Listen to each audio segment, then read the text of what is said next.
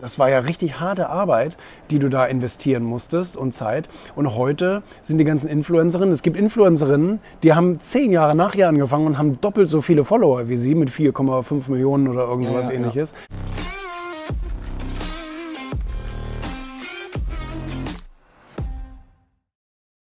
Das ist ja auch toll, was du eben eingangs, eingangs sagtest, dass man sich heute so etwas aus dem Nichts erschaffen kann. Ja. Rein durch Inhalte, durch gute Inhalte und durch Interaktion erschaffen und bla bla bla.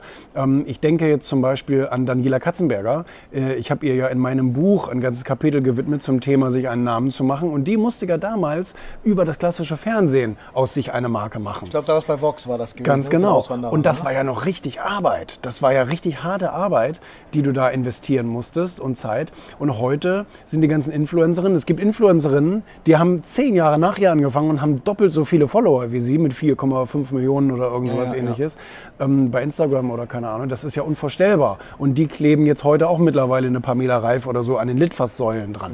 also das ist ja, und, und darauf will ich hinaus.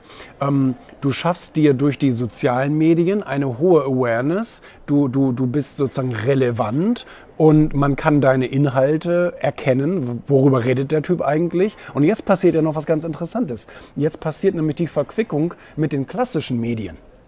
Das ist mir ja genauso passiert, ähm, dass ich auf einmal ähm, auf einmal war eine Sendung im ZDF von über mich da beim, oder im SWR in eine Talkshow eingeladen oder ähm, bei, bei Hamburg 1 oder jetzt im Fokus Titelstory Erfolg. Basierend oder, auf deiner Aktivität in den sozialen Medien. Ganz genau, weil die, weil die in den sozialen Medien gucken können, wer ist da gerade relevant, wer bedient dieses Thema, sehen mich und sagen, oh, aha, das ist ja mal ganz interessant aufgemacht und kommen dann auf mich zu und dadurch habe ich dann eine Millionenreichweite.